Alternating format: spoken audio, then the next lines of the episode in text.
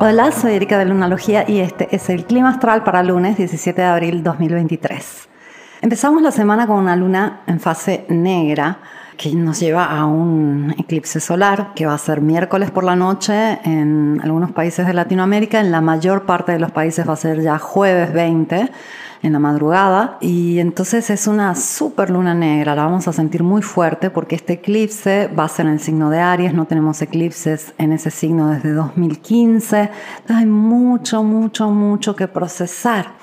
Además, Mercurio está a punto de retrogradar, empieza a retrogradar el día jueves y está en Tauro, signo de tierra, signo lento, se está poniendo muy lento. Y es como un extraño clima donde puede haber mucho cansancio, puede haber mucha necesidad de estar a solas, mucha introspección.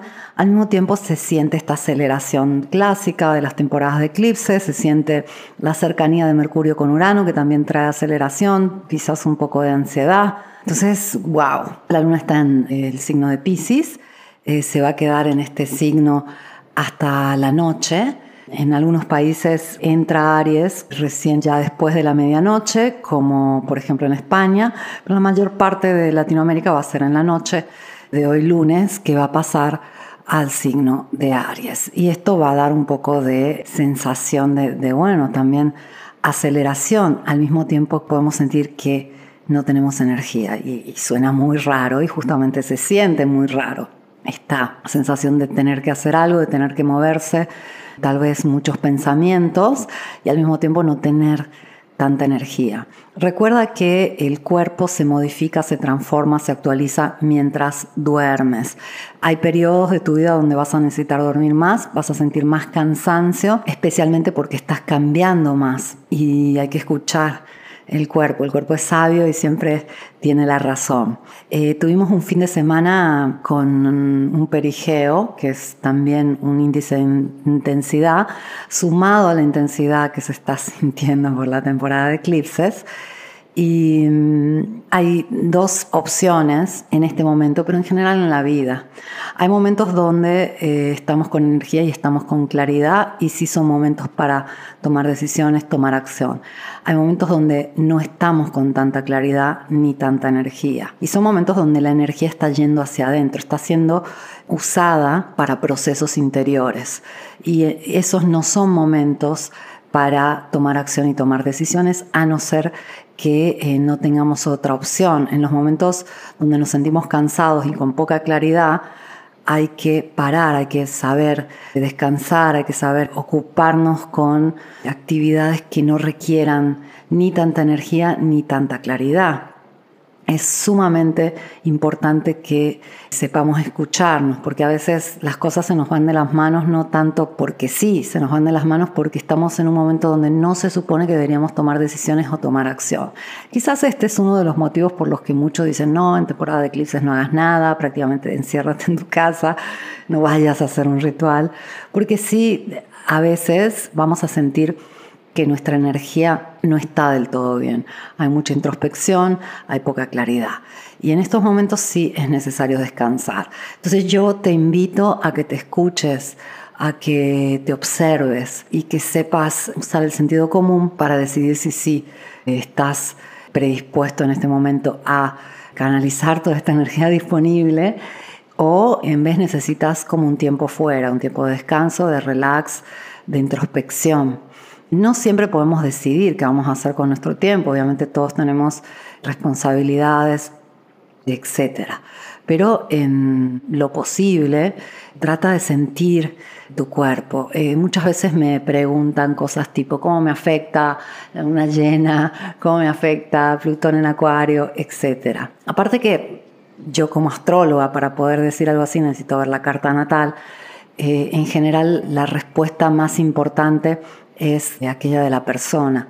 La persona ya sabe cómo le está influenciando un cierto clima. Tal vez no a nivel tan consciente, pero a nivel subconsciente lo tiene clarísimo. Ya sabemos cómo estamos. Si nos observamos, tal vez no estamos tan acostumbrados a veces a hacer este ejercicio tan fundamental, porque nadie puede decidir por nosotros, nadie puede saber cómo se siente estar dentro de nosotros y es importantísimo que hagamos este ejercicio de forma cotidiana de, observarnos y saber darnos lo que necesitamos. Entonces, tómate estos días como días para escucharte, porque son momentos donde pueden surgir muchas cosas, o quizás ya hiciste todo el proceso de hacer espacio y estás listo para canalizar esta energía. Eso va a depender de varios factores y solo tú puedes saberlo. Te mm, cuento cómo lo veo yo. Este tipo de eventos, como un eclipse solar híbrido en Aries al final del signo y siendo un eclipse también de nodo norte, anuncia muchísimo impulso para los inicios. Entonces, si tienes claridad y tienes energía, puedes usar todo este impulso para algún proyecto, para alguna actividad, para alguna situación que quieres que salga muy bien, que tenga mucha fuerza. Y lograr cosas con toda esta energía es mucho más fácil. Lo que necesitamos tener de nuestro lado es esa claridad y esa energía. Entonces, se vienen días, diría semanas, donde se abren muchas oportunidades, donde va a haber muchísima energía disponible.